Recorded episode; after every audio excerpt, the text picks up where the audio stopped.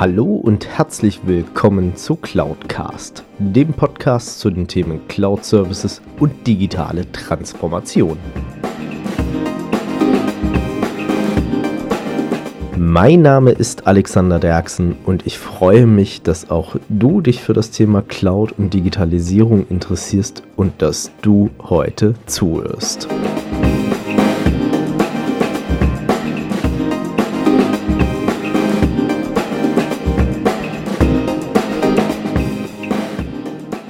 Ja, hallo und herzlich willkommen zu Folge 94 von Cloudcast. Und äh, wie schon letzte Woche angekündigt, geht es weiter mit Teil 3 des Interviews mit Max Weidele.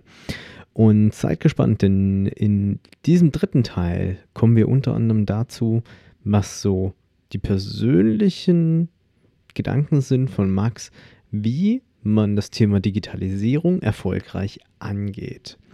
Seid gespannt, hört auf alle Fälle rein. Ich wünsche euch viel Spaß mit Teil 3 mit Max Weidele und wir hören uns dann wieder in der nächsten Folge.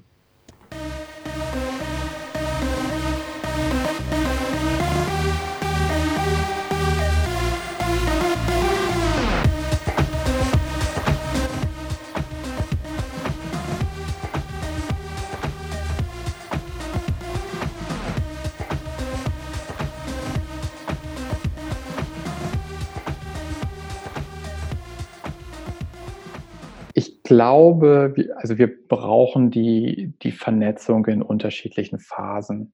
Also das glaube ich schon, dass wir das brauchen. Ich denke, die Kunst ist eher ähm, bei dem jeweiligen Unternehmen und auch bei der jeweiligen Privatperson eigentlich sich zu überlegen, ähm, was brauche ich jetzt wirklich? Muss ich jetzt wirklich alle Daten Thema Predictive Maintenance jetzt mal einsammeln, ähm, um sie einfach mal provisorisch auf Halde zu legen?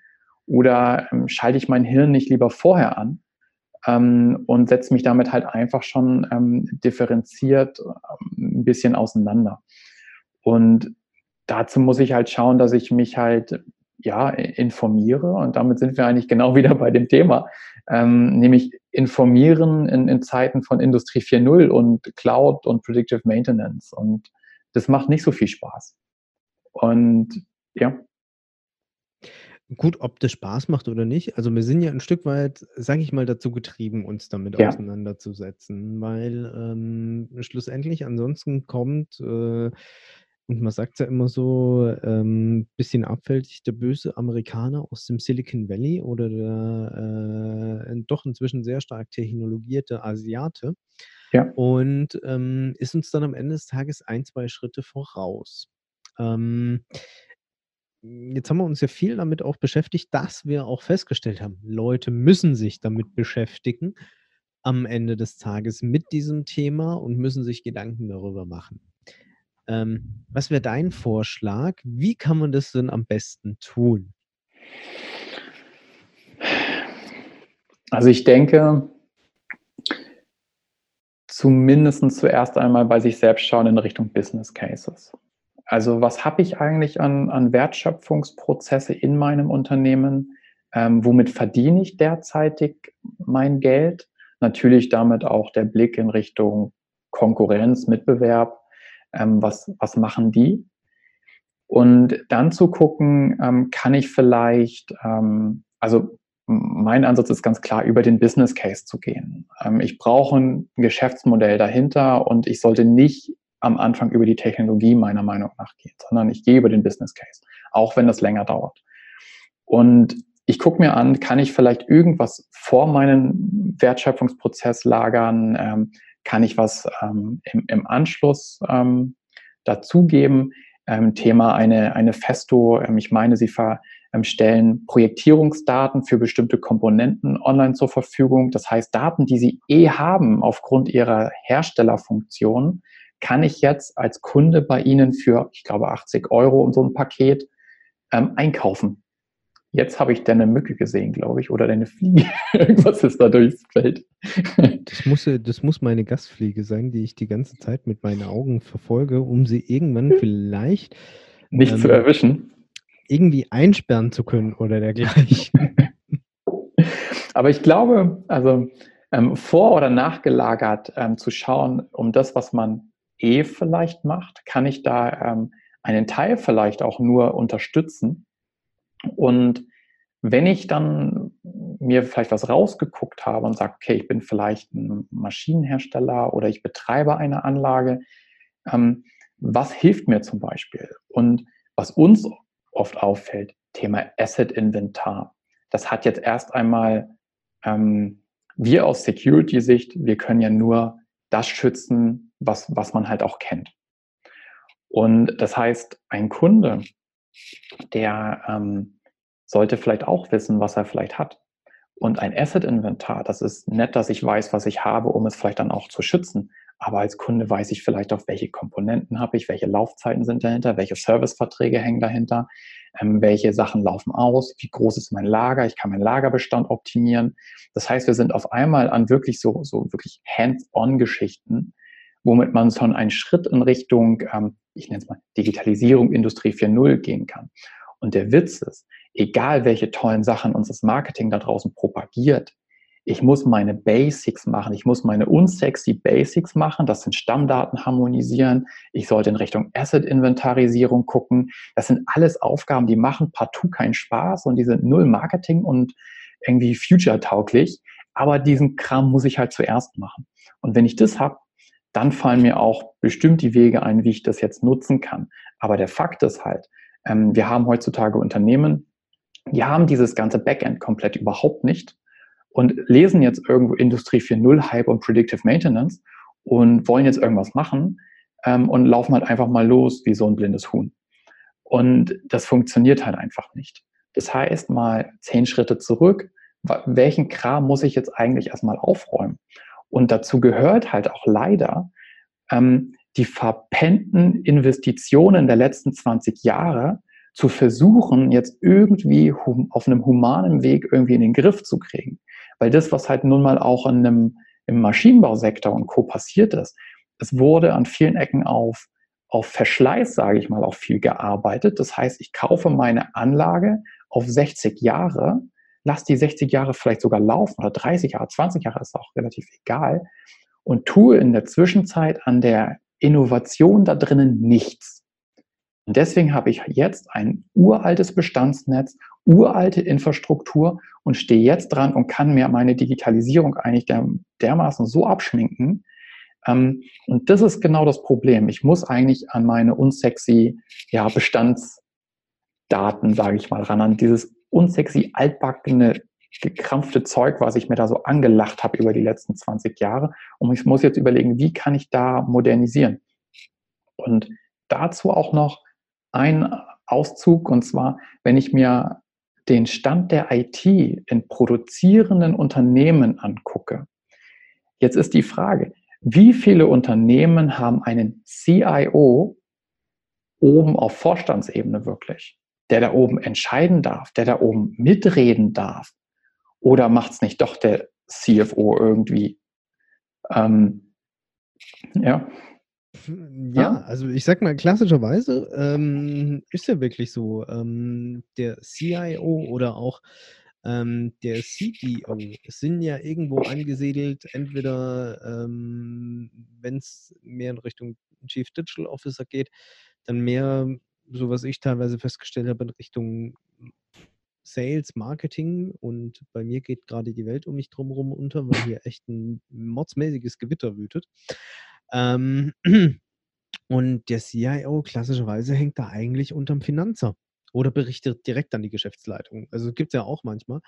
Aber ähm, so hundertprozentige Entscheidungsbefugnis hat er eigentlich nicht. Und vor allem, wenn es dann Richtung Produktions geht, ähm, ja, dann wird es doch irgendwie teilweise noch enger. Und was du auch gerade beschrieben hast, ähm, ich sag mal unterm Strich, wie viele Unternehmen kennen wir da draußen, die immer noch irgendwie ähm, zwar ein SAP als Warenwirtschaftssystem haben, aber in ihrer Produktions-IT irgendwie noch so eine richtig schöne alte AS400 betreiben mit einer Terminal-Applikation.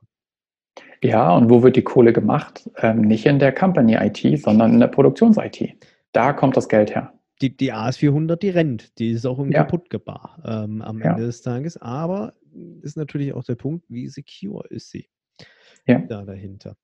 Ähm, Ich, ich, ich habe jetzt gedacht, du erwähnst noch das wunderschöne White Paper, was ihr auf sichere-industrie.de anbietet. ähm, das E-Book Sieben Schritte Richtung Industrial Security. ja, ich es auch dafür? Natürlich, natürlich. Also das, was wir ja versuchen über diese sichere Industrie, ist eigentlich, also wir haben dort einen Newsletter, das ist so ein, weniger ein Newsletter, das ist eigentlich so ein Industrial Security Stammtisch. Also wir versuchen das äh, mehr auf das persönliche Format eigentlich zu bringen.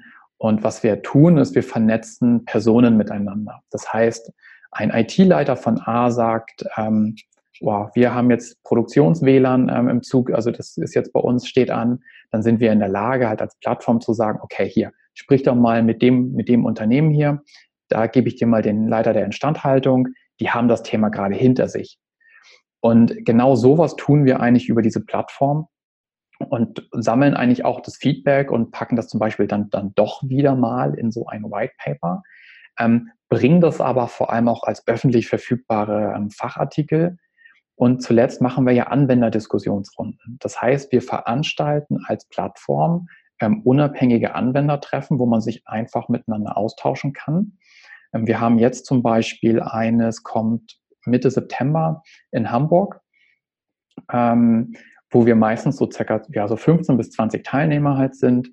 Ähm, es wird einen Vortrag geben, ähm, den wir, entweder stellen wir den oder es gibt jemand, der sagt, ich habe was zu sagen oder wir beschaffen jemanden, der was zu sagen hat. Ähm, und dann tauscht man sich einfach mal zu dem Thema aus. Und das Ganze halt ohne Marketing, bla bla und ohne irgendwie eine Verkaufsveranstaltung zu machen.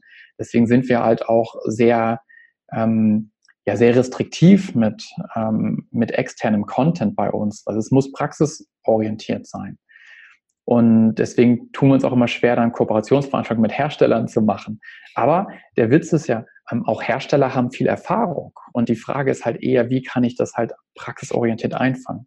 Um eigentlich jetzt den, den Kreis zu schließen. Natürlich, natürlich sollte man sich jetzt dort zu dem Stammtisch-Newsletter anmelden und sich das White Paper runterladen. Ähm, aber ich glaube auch, ähm, die Blogbeiträge ähm, helfen weiter und vor allem mal bei so einem Anwendertreffen vielleicht vorbeizuschauen. Die, die Stuttgarter Gruppe, ich glaube, wir haben 150 Mitglieder dort mittlerweile. Das ist schon eine ganze Menge. Ähm, und es ist wirklich praxisorientiert, ohne, ohne viel Shishi. Das klingt doch extrem spannend. Ähm, ansonsten kann und darf man ja sicherlich auch mit dir in Kontakt treten. Natürlich, wie du ja mal angesprochen hattest, Social Media bin ich da, da recht aktiv und versuche halt viel, viel Wissen möglich halt so zu verteilen, zu propagieren, darauf aufmerksam zu machen. Ähm, übliche Kontaktwege. Max Weidele googeln. Ich denke, dann findet man mich und das Gesicht wird, wie du ja auch schon festgestellt hast, den einigen bekannt vorkommen. Ähm, also von dem her relativ unkompliziert einfach mal eine, eine, Nachricht schreiben. Ja, ansonsten für jeden, der es jetzt nicht unbedingt googeln möchte, ähm, ich würde mal so frei sein und würde deinen Kontakt zu LinkedIn und zu Xing entsprechend ja. unten in den äh, Show Notes beziehungsweise in der Beschreibung verlinken. Ja, Max, äh, wow, also haben wir mal wieder gut vorgelegt. War, war, war eine lange Zeit, die wir jetzt miteinander gesprochen ja. haben. Ähm, ich, ich glaube, wahrscheinlich könnten wir noch bis morgen früh durchquatschen. Denke ich. Aber irgendwann muss auch mal hier zu Ende sein. Ähm, es, war, es war ein schönes Gespräch. Es war ein viel wertvoller Content, glaube ich, da draußen auch für die Zuhörer dabei. Und ähm, auch einiges an spannenden Ideen und auch ähm, Einblicken, die vielleicht nicht jeder bisher bei seiner Digitalisierung oder bei seiner digitalen Transformation, bei seinem Konzept, was er sich da ausgedacht hat, ähm, Stand heute vielleicht auch noch nicht mit berücksichtigt hat. Ähm, für jeden Paketdienstleister da draußen oder Logistiker, der jetzt künftig seine Fahrer bzw. seine Fahrzeuge unter Predictive Maintenance stellen möchte, Max Weidele und ich haben jetzt hier mit einem Lizenzmodell kommt. Lizenzmodell ähm, noch in Abstimmung da dafür. Nein, Scherz beiseite. Also ähm, mal schauen, wenn es jemand umsetzt, lasst es mich bitte wissen. Ähm, ich glaube, wir beide finden es sehr spannend, wenn mal ein Logistiker über den Weg auf die Idee kommt, mal Predictive Maintenance für sich zu nutzen. Und ähm, schlussendlich, die Daten hat er ja eigentlich Stand heute. Ja. ähm, daher äh, lasst es uns gerne wissen. Und ansonsten, äh, ich fand es wieder sehr inspirierend und hat sehr, sehr viel Spaß gemacht. Und ich verabschiede mich damit bis zur nächsten Folge. Wünsche euch viel Erfolg bei eurer Digitalisierung bzw. digitalen Transformation da draußen. Und natürlich, wie immer, mein Schlusswort bzw. Schlusswort dieser Interviewfolge bzw. Reihe gehört Max Weidele. Ja, Alex, ähm, vielen Dank für die Einladung. Ich glaube, ich kann das recht kurz halten. Ähm, Security macht keiner, weil er Bock drauf hat, sondern er hat eigentlich andere Hintergründe und die geht es eigentlich drauf, da, äh, darum geht es, die eigentlich herauszubekommen und beim Thema Digitalisierung immer erst über den Business Case gehen und sich dann Gedanken um die Technologie machen. Technologie wandelt sich, der Business Case aber üblicherweise ähm, ist ja üblicherweise gar nicht so weit weg von dem Bestandsmodell, was man so hat. Und Security ist natürlich da auch nicht ganz unerheblich, das dann auch vielleicht sicherzustellen. Und ich glaube, dass das reicht. dann viel Spaß, macht's gut, bis dann, ciao. Ciao. Wenn euch diese Folge gefallen hat, dann hinterlasst mir doch gerne eine Bewertung bzw. eine Rezension auf iTunes. Damit schafft ihr es, dass dieser Podcast noch mehr Leute erreicht und natürlich auch mehr in die Sichtbarkeit kommt. Ansonsten natürlich auch gerne teilen, liken und weiterempfehlen, je nachdem auf welcher Plattform ihr unterwegs seid. Oder ihr besucht einfach auch meine Webseite unter www.cloud-cast.de beides jeweils mit C geschrieben. Dort habt ihr dann auch die Möglichkeit, mit mir in Kontakt zu treten, gerne auch mit Themenvorschlägen oder Ideen zum Podcast.